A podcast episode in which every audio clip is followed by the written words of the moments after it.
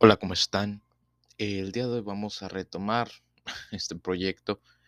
Tuvimos problemas técnicos porque la PC central y única con la que trabajamos en este lugar, eh, la PC del gerente y único trabajador de este proyecto, dícese yo, pues sufrió, eh, no sé qué pasó honestamente, se murió.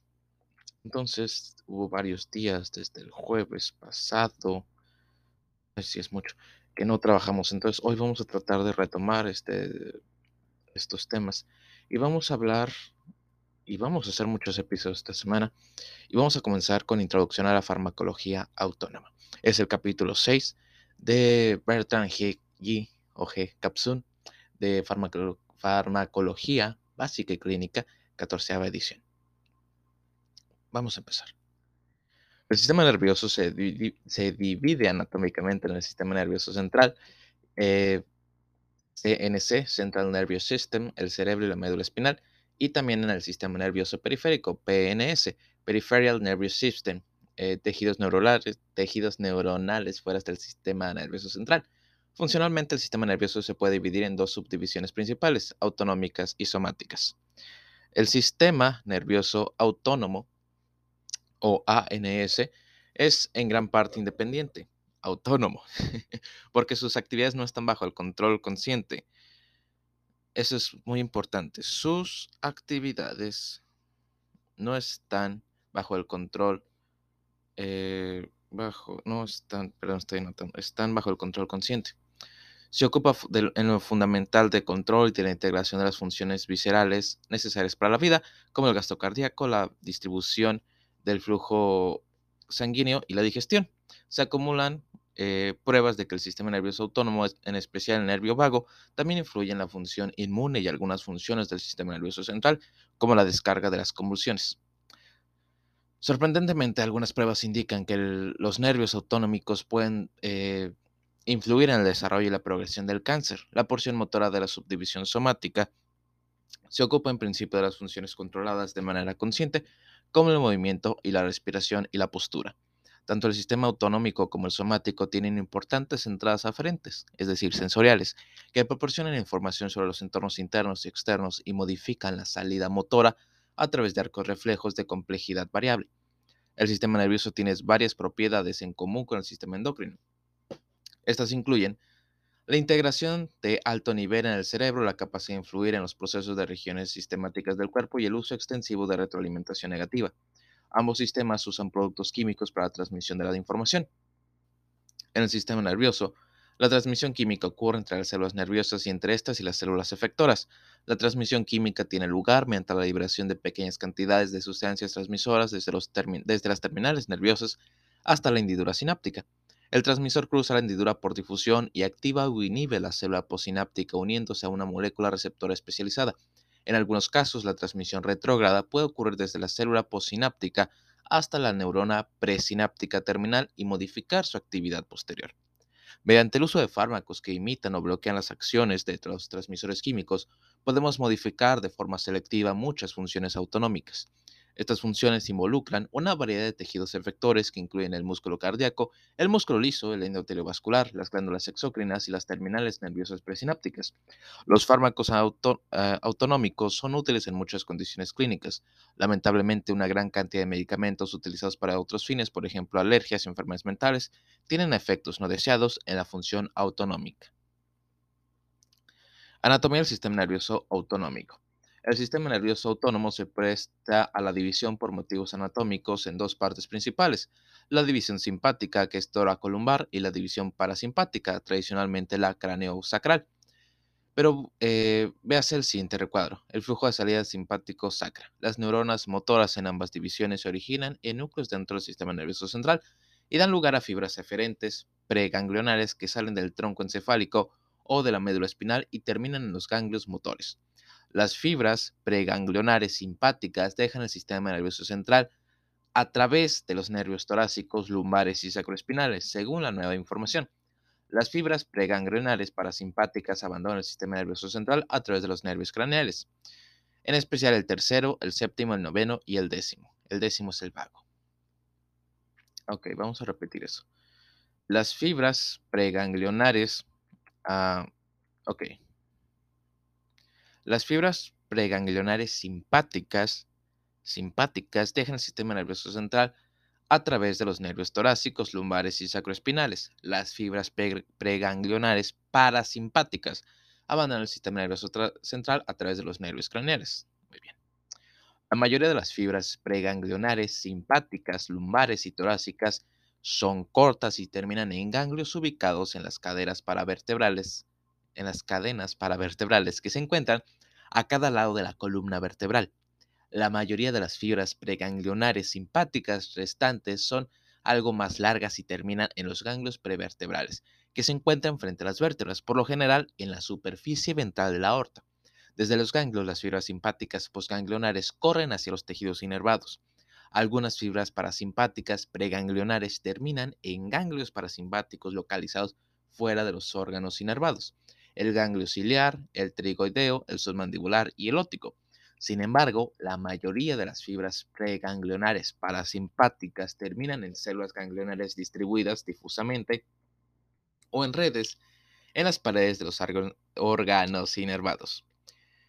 Varios ganglios pélvicos, perdón, varios ganglios pélvicos están inervados por nervios preganglionarios sacros que son ontogénicos, ontogenéticamente, perdón, ontogenéticamente similares a las fibras preganglionares simpáticas.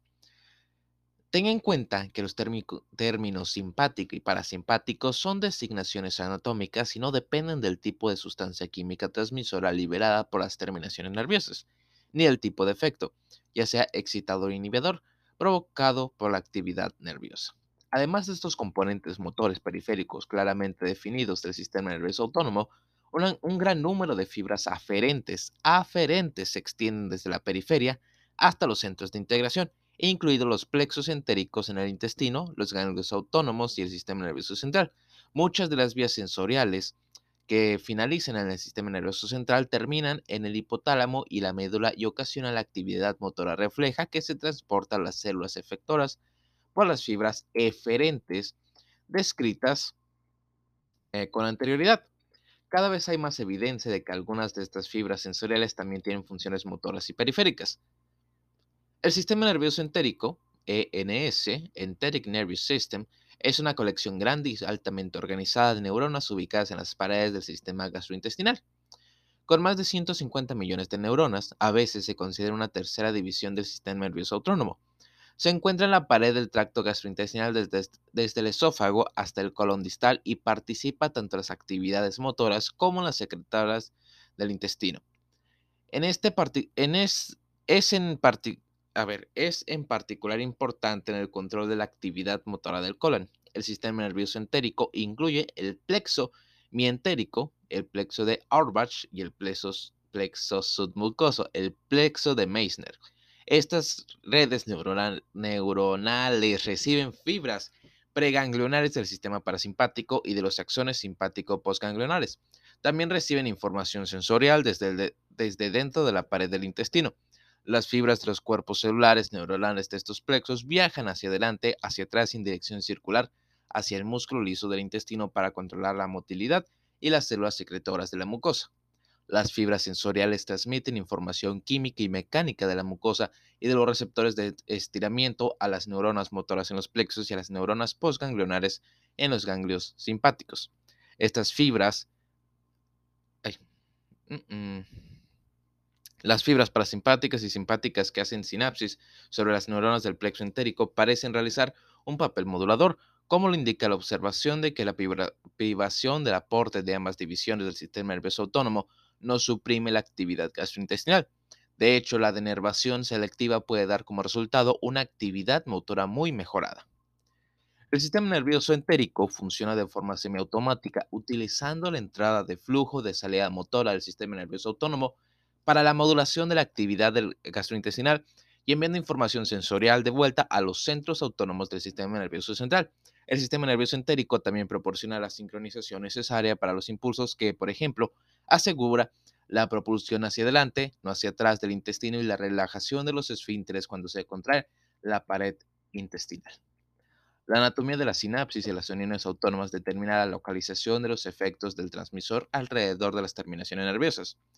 Las sinapsis clásicas, como la unión, neuromuscular en los mamíferos y la mayoría de las sinapsis neurona-neurona, son en parte rígidas, porque el nervio termina en pequeños botones muy cerca del tejido inervado, de modo que la vía de difusión desde la terminal nerviosa hasta los receptores posinápticos es muy corta. Los efectos son, por tanto, relativamente rápidos y localizados. Por el contrario, las uniones entre eh, las terminales eh, neuronales autónomas y las células efectoras, músculo liso, músculo cardíaco, glándulas, difieren de la sinapsis. Difieren de las sinapsis clásicas en que el transmisor a menudo se libera en una cadena de varicosidades en la fibra nerviosa postganglionar en la región de las células del músculo liso, en lugar de los botones y las hendiduras de unión autonómicas que son más anchas que las hendiduras sinápticas somáticas. Los efectos son más lentos en su inicio y la descarga de una sola fibra motora a menudo activa o inhibe muchas células efectoras. Química del neurotransmisor del sistema nervioso autonómico. La clasificación tradicional importante de los nervios autonómicos se basa en las moléculas transmisores primarias, la acetilcolina y la norepinefrina, liberadas en sus terminales y varicosidades. Una, una, gran cantidad de fibras periféricas del sistema nervioso autónomo sintetizan y liberan acetilcolina. Son fibras colinérgicas, es decir, funcionan liberando acetilcolina. Como se muestra, más adelante estas incluyen todas las fibras autonómicas aferentes preganglionares y también las fibras motoras somáticas, no autonómicas del músculo esquelético. Por tanto, casi todas las fibras eferentes que salen del sistema nervioso central son colinérgicas. Además, la mayoría de las fibras postganglionares parasimpáticas y algunas simpáticas postganglionares son colinérgicas. Un número significativo de neuronas postganglionares parasimpáticas usan óxido nítrico o péptidos como transmisor principal o como cotransmisores. La mayoría de las fibras simpáticas postganglionares liberan norepinefrina, también conocida como noradrenalina. Son fibras noradrenérgicas, a menudo solo llamadas adrenérgicas, es decir, funcionan liberando norepinefrina, es decir, noradrenalina. Como se señaló, algunas fibras simpáticas liberan acetilcolina. La dopamina es un transmisor muy importante del sistema nervioso central y en determinadas circunstancias puede ser liberado por algunas fibras simpáticas periféricas. Las células medulares adrenales, que son embriológicamente análogas a las neuronas simpáticas postganglionares, liberan una mezcla de epinefrina y norepinefrina.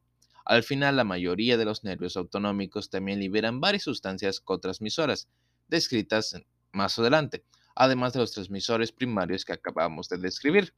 Cinco características clave de la función del neurotransmisor proporcionan objetivos potenciales para la terapia farmacológica.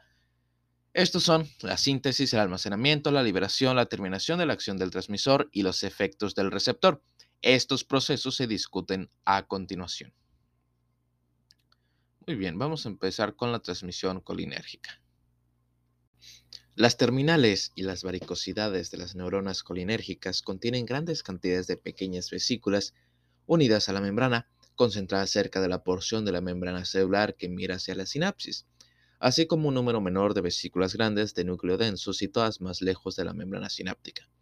Las vesículas grandes contienen una alta concentración de cotransmisores peptídicos, mientras que las vesículas claras más pequeñas contienen la mayor parte de la acetilcolina. Las vesículas se pueden sintetizar en el cuerpo de la célula neuronal y transportarse a, las terminales mediante transportador mediante transporte axonal. También pueden reciclarse varias veces dentro de los terminales después de cada liberación exocítica del transmisor. La activación neuronal ultra rápida parece estar respaldada por el reciclado rápido de las vesículas recubiertas de clatrina de los endosomas en las terminales nerviosas. Las vesículas están provistas de proteínas de membrana asociadas a las vesículas, llamadas BAMP, que sirven para alinearlas con los sitios de liberación en las membranas celular neuronal interna y participan en la activación de la liberación del transmisor. El sitio de liberación en la superficie interna de la membrana nerviosa terminal contiene proteínas de asociación sinaptosomal, SNAP, que interactúan con las BAM. Las BAM y las SNAP se denominan colectivamente proteínas de fusión. La acetilcolina se sintetiza en el citoplasma a partir de acetil-CoA y la colina a través de la acción catalítica de la enzima colina acetiltransferasa. La acetiltransferasa perdón, la acetil-CoA se sintetiza en las mitocondrias, que están presentes en grandes cantidades en la terminación nerviosa. La colina es transportada desde el núcleo, eh, desde el fluido extracelular al terminal de la neurona por un transportador de membrana de colina dependiente del sodio, el, e, el CHT. Este importador puede ser bloqueado por un grupo de fármacos de investigación llamados hemicolinios. Una vez sintetizada, la acetilcolina es transportada desde el citoplasma a las vesículas mediante un transportador asociado a vesículas, BAT, que es impulsado por el, flujo de protones. Este antiportador puede ser bloqueado por el fármaco de investigación, el besamicol. La síntesis de acetilcolina es un proceso rápido capaz de soportar una alta tasa de liberación del transmisor. El almacenamiento de la acetilcolina se realiza mediante el empaquetado de una cantidad de moléculas de acetilcolina, por lo general 1000 a 50.000 moléculas en cada vesícula.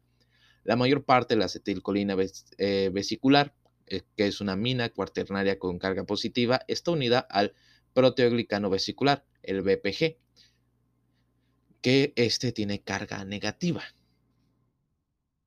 Las vesículas se concentran en la superficie interna de la terminal de la terminación del nervio, de cara a la sinapsis mediante la interacción de las denominadas proteínas SNARE en las vesículas, que es un grupo de BAM denominadas, eh, un subgrupo de BAM denominadas BAM SNARE, en específico la sinapoptremina, y en el interior de la membrana celular terminal, SNAP, llamados T-SNARE, especialmente sintaxina y SNAP25.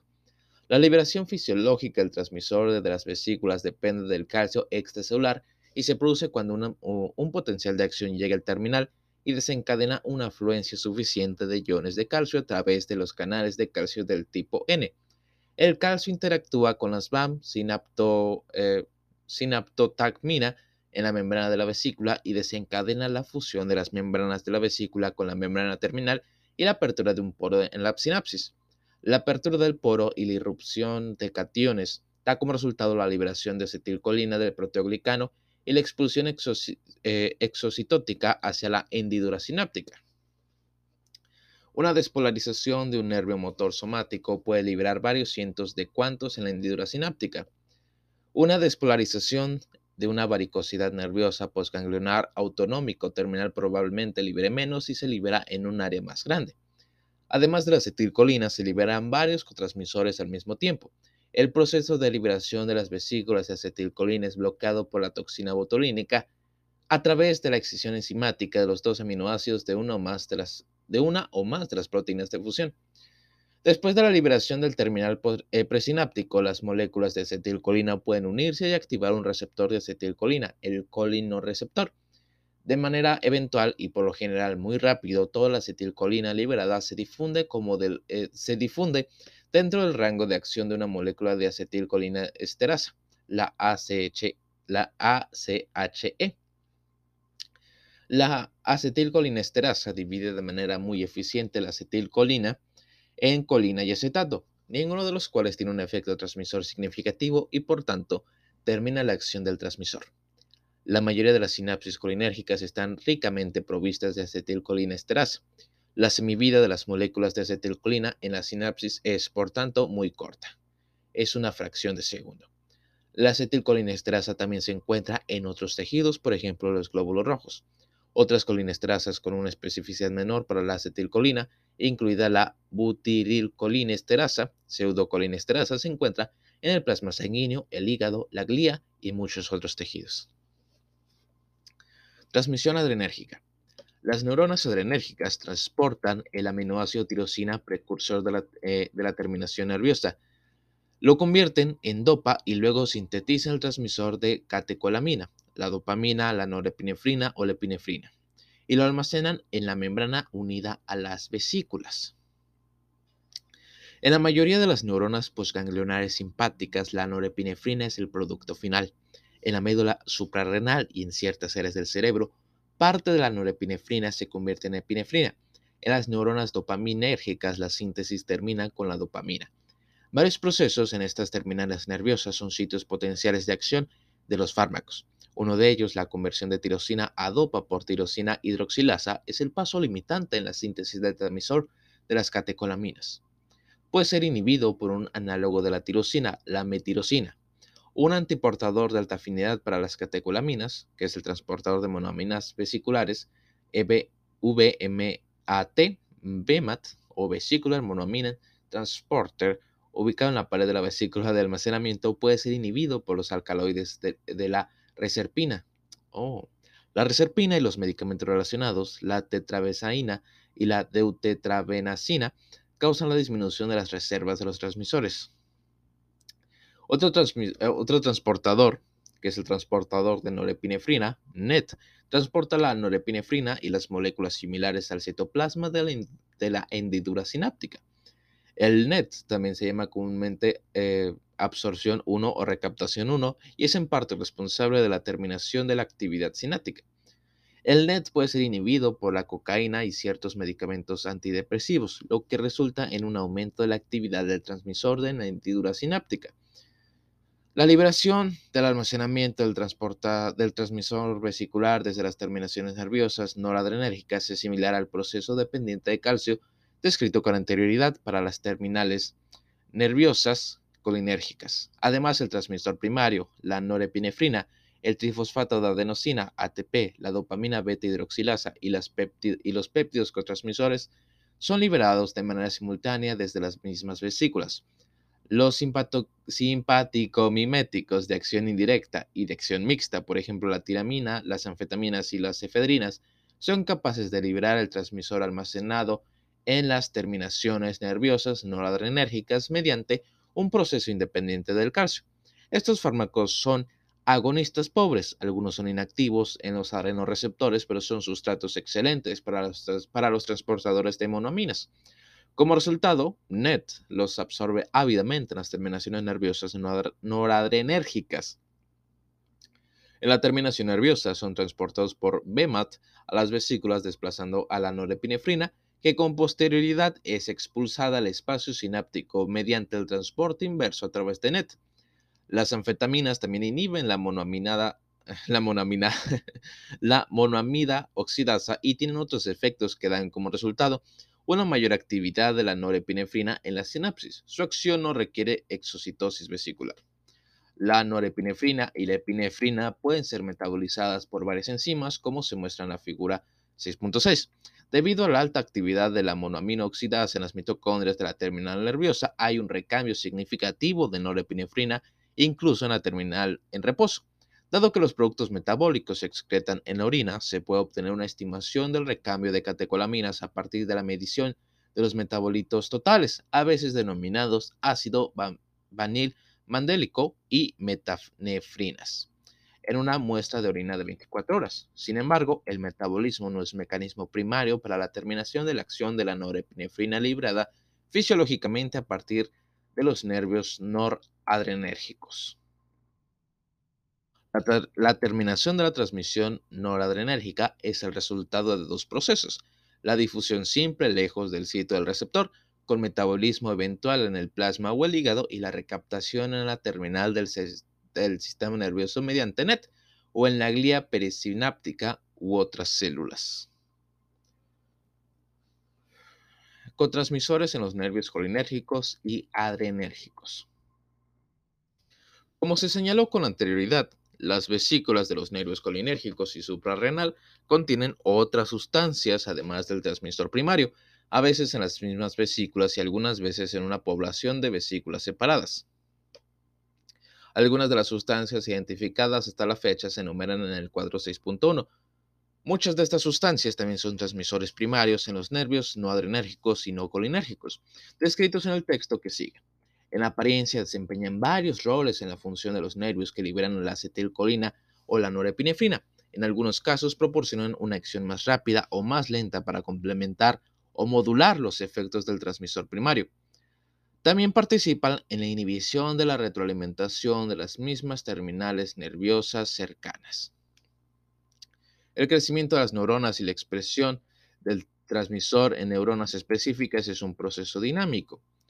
Por ejemplo, los factores neurotróficos liberados en los tejidos blancos influyen en el crecimiento y la formación de la sinapsis por las neuronas.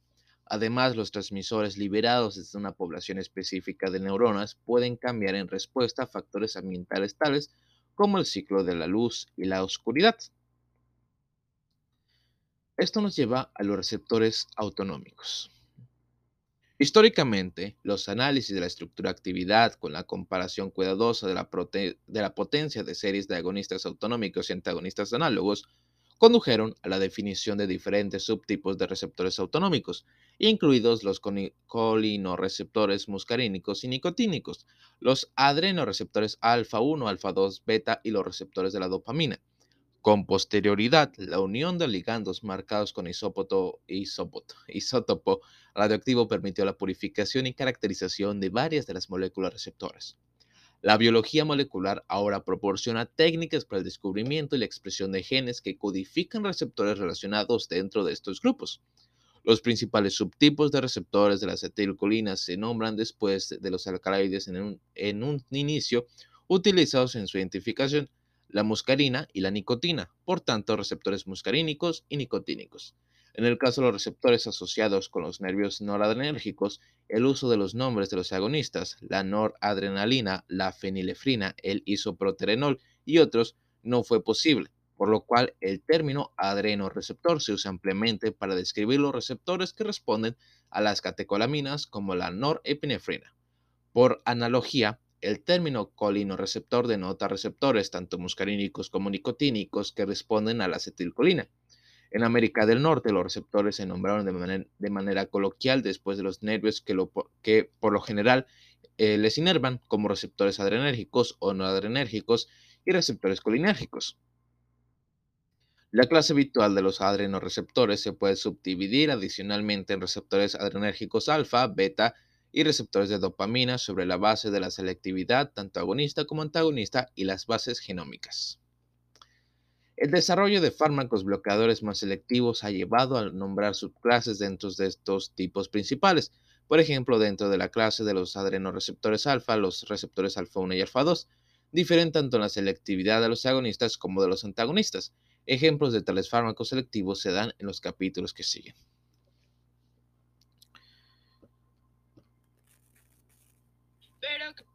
Perdón por eso. Neuronas no adrenérgicas, no colinérgicas.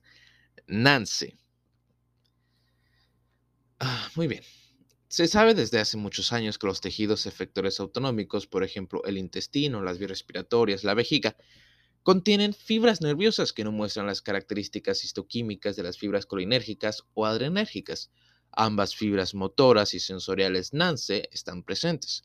Aunque los péptidos son las sustancias transmisoras más comunes que se encuentran en estas terminaciones nerviosas, otras sustancias como el óxido nítrico, sintasa y las purinas también están presentes en muchas terminaciones nerviosas. La capsicina, una neurotoxina derivada de los chiles, puede causar la liberación del transmisor fundamentalmente de la sustancia P de dichas neuronas y si se, y si se administra en dosis altas la destrucción de la neurona. El sistema entérico en la pared intestinal en el sistema más, es el sistema más extensamente estudiado que contiene neuronas NANCE, además de las fibras colinérgicas y adrenérgicas. En el intestino delgado, por ejemplo, estas neuronas contienen uno o más de los siguientes: el óxido nítrico sintasa, que produce óxido nítrico, péptido relacionado con el gen de la calcitonina, la, la colecistocinina, la dinorfina, las encefalinas, el péptido liberador de gastrina, la 5-hidroxitriptamina, el neuropéptido Y, la somatostatina, la sustancia P y el péptido intestinal vasoactivo, BIP. Algunas neuronas contienen hasta 5 transmisores diferentes. Las fibras sensoriales en los sistemas no adrenérgicos, no colinérgicos, tal vez en mejor denominadas como fibras sensoriales eferentes o efectores locales sensoriales, porque cuando se activan por una entrada sensorial, son capaces de liberar los péptidos transmisores que, de la terminación sensorial misma de las ramas de los axones locales y colaterales que terminan en los ganglios autonómicos.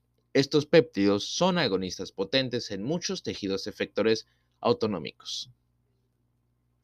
Organización funcional de la actividad autonómica. La función autonómica está integrada y regulada en muchos niveles, desde el sistema nervioso central hasta las células efectoras. La mayoría de las regulaciones usa retroalimentación negativa, pero se han identificado muchos otros mecanismos. La retroalimentación negativa es particularmente importante en las respuestas del sistema nervioso autónomo a la administración de fármacos autonómicos. Integración central. En el nivel más alto, mesencéfalo y médula, las dos divisiones del sistema nervioso autónomo y el sistema endocrino se integran entre sí, con información sensorial y con información de los centros superiores del sistema nervioso central, incluida la corteza cerebral. Estas interacciones son tales que los, ah, perdón, que los primeros investigadores llamaron el sistema parasimpático eh, trofotrópico 1, es decir, que conduce al crecimiento utilizado para descansar y digerir y el sistema simpático como ergotrópico. Ah, ok. Los primeros investigadores llamaron al sistema parasimpático trofotrópico 1, es decir, que conduce al crecimiento utilizado para descansar y digerir, y el sistema simpático lo llamaron como ergotrópico 1, es decir, que conduce al gasto de energía, uno que se activa para pelear o huir. Aunque estos términos ofrecen poca información sobre los mecanismos involucrados, proporcionan descripciones simples aplicables a muchas de las acciones de los sistemas.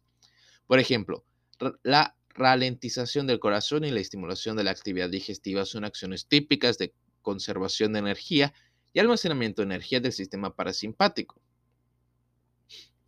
Por el contrario, la estimulación cardíaca, el aumento del azúcar en la sangre y la vasoconstricción cutánea son respuestas producidas por las descargas simpáticas que son adecuadas para combatir o sobrevivir al ataque.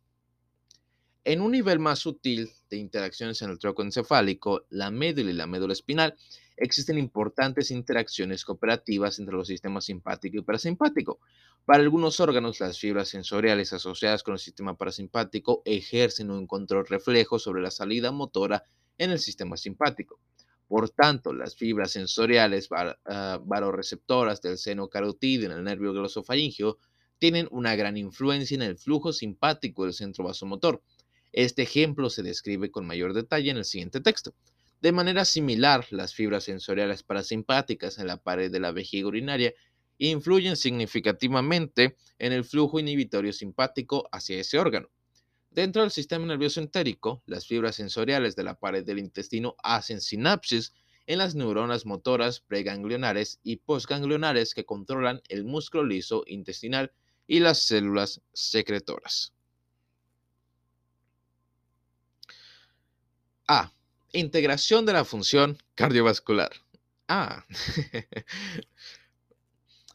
Los reflejos autonómicos son en particular importantes para comprender las respuestas cardiovasculares a los medicamentos autonómicos. Como se indica en esta figura 6.7, la variable controlada de forma primaria en la función cardiovascular es la PAM. Los cambios en cualquier variable que contribuya a la presión arterial media, por ejemplo, un aumento inducido por el fármaco de la resistencia vascular periférica, proporcionan poderosas respuestas secundarias homeostáticas que tienden a compensar el cambio promovido directamente. La respuesta homeostática puede ser suficiente para reducir el cambio en la presión arterial media y para prevenir los efectos del fármaco sobre la frecuencia cardíaca. Una infusión lenta de norepinefrina proporciona un ejemplo útil. Este agente produce efectos directos en el músculo vascular y cardíaco. Es un vasoconstrictor potente y al aumentar la resistencia vascular periférica, aumenta la presión arterial media.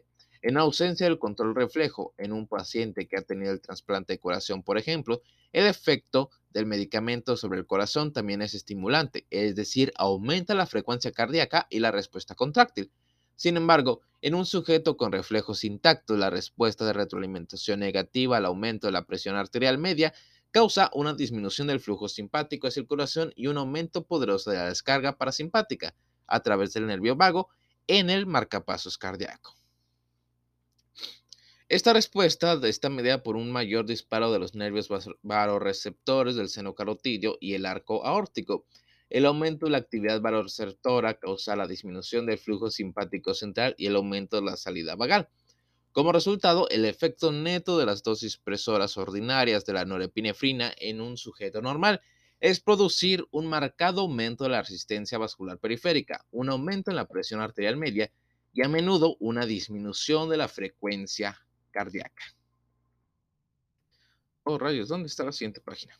Ok, la bradicardia, la, bradicardia, la respuesta compensadora refleja provocada por este agente, es exactamente lo opuesto a la acción directa del fármaco. Sin embargo, es por completo predecible si se entiende la integración de la función cardiovascular por parte del sistema nervioso autónomo. Regulación presináptica. B.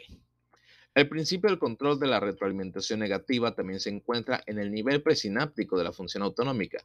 En la mayoría de las terminaciones nerviosas se ha demostrado que existen mecanismos importantes del control inhibidor de la, de la retroalimentación presináptica, un mecanismo bien documentado implica el receptor alfa-2-adrenérgico localizado en las terminaciones nerviosas noradrenérgicas. Este receptor se activa con la norepinefrina las moléculas similares. La activación disminuye la liberación adicional de norepinefrina desde estas terminaciones nerviosas. El mecanismo, eh, de, eh, mecanismo de este efecto mediado por la proteína G implica la inhibición de la corriente de calcio hacia el interior que causa la función vesicular y la liberación del transmisor. Por el contrario, un beta receptor presináptico parece facilitar la liberación de la norepinefrina desde algunas neuronas adrenérgicas. Los receptores presinápticos que responden a las sustancias transmisoras primarias liberadas por las terminaciones nerviosas se llaman autorreceptores. Los autorreceptores son usualmente inhibidores, pero además de los beta receptores excitatorios en las fibras noradrenérgicas, Muchas fibras colinérgicas, en especial las fibras motoras somáticas, tienen autorreceptores nicotínicos excitatorios. El control de la liberación del transmisor no está limitado a la modulación por parte del transmisor. Las terminaciones nerviosas también tienen receptores reguladores que responden a muchas otras sustancias. Tales heteroreceptores pueden ser activados por sustancias liberadas desde otras terminaciones nerviosas que hacen sinapsis con la terminación nerviosa. Por ejemplo, algunas fibras eh, vagales en el miocardio hacen sinapsis en las terminaciones nerviosas simpáticas noradrenérgicas e inhiben la liberación de la norepinefrina. Alternativamente, los ligandos para estos receptores pueden difundirse a los receptores de la sangre o de los tejidos cercanos. Algunos de los transmisores y receptores identificados se enumeran más adelante. La regulación presináptica por una variedad de químicos endógenos tal vez ocurre en todas las sinapsis. Regulación posináptica. La regulación posináptica puede considerarse desde, desde, dos perspectivas. La modulación por la actividad previa en el receptor primario, la cual puede regular positivo o negativamente el número de receptores o desensibilizarlos, y la modulación mediante otros eventos simultáneos. El primer mecanismo ha sido bien documentado en, en varios sistemas receptores efectores. Se sabe que la regulación positiva y la regulación negativa ocurren en respuesta a una activación disminuida e incrementada, respectivamente, de los receptores. Se produce una forma extrema de regulación positiva a través de la denervación de algunos tejidos, lo que conduce a una, perdón, a una hipersensibilidad por denervación del tejido a los activadores de ese tipo de receptor. En el músculo esquelético, por ejemplo, los receptores nicotínicos con normalidad se restringen a las regiones de la placa terminal subyacente a las terminaciones nerviosas motoras somáticas. La denervación quirúrgica o traumática produce una marcada proliferación de los colinorreceptores nicotínicos en todas las partes de la fibra, incluidas áreas que no se asociaron previamente con ninguna unión nerviosa motora. Una hipersensibilidad farmacológica relacionada con la hipersensibilidad a la denervación se produce en los tejidos efectores autonómicos después de la administración de fármacos que deprimen las reservas del transmisor y evitan la activación de los receptores posinápticos durante el tiempo suficiente. Por ejemplo, la administración prolongada de grandes dosis de reserpina, un reductor de la norepinefrina, puede causar una mayor sensibilidad del, músculo liso y de las células efectoras del músculo cardíaco motivado por la reducción de las fibras simpáticas. El segundo mecanismo implica la modulación del evento transmisor receptor primario por eventos provocados por el mismo u otros transmisores que actúan sobre diferentes receptores posinápticos. La transmisión ganglionar es un buen ejemplo de este fenómeno. Las células postganglionares se activan, es decir, se despolarizan, como resultado de la unión de un ligando apropiado a a un receptor de acetilcolina nicotínico neuronal. El rápido potencial posináptico excitatorio EPSP resultante motiva a un potencial de acción prolongado si se alcanza el umbral. Este evento a menudo va seguido de un potencial eh, posoperatorio hiperpolarizante de lento desarrollo, pero de mayor duración, un lento potencial posináptico inhibidor, IPSP. Esta hiperpolarización implica la apertura de los canales de potasio por los colinorreceptores M2.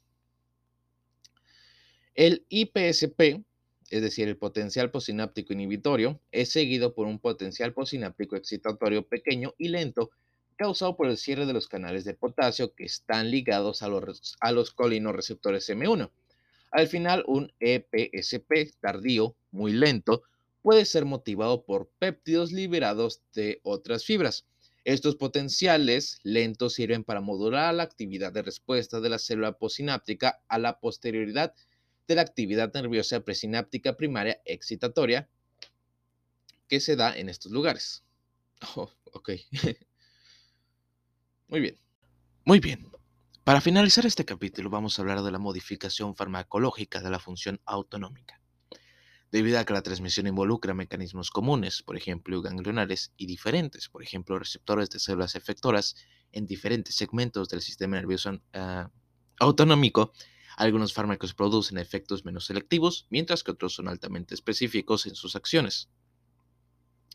Los fármacos que bloquean la propagación del potencial de acción, anestésicos locales y algunas toxinas naturales, no son muy selectivos en su acción, ya que actúan en un proceso que es común a todas las neuronas. Por otro lado, los fármacos que actúan sobre los procesos bioquímicos implicados en la síntesis y el almacenamiento del transportador son más selectivos, ya que la bioquímica de cada transmisor difiere. Por ejemplo, la síntesis, de norepinefrina es muy diferente a la síntesis de acetilcolina. La activación o bloqueo de receptores de células efectoras, ah, de células efectoras ofrece la máxima flexibilidad y selectividad del efecto alcanzable con los medicamentos disponibles en la actualidad.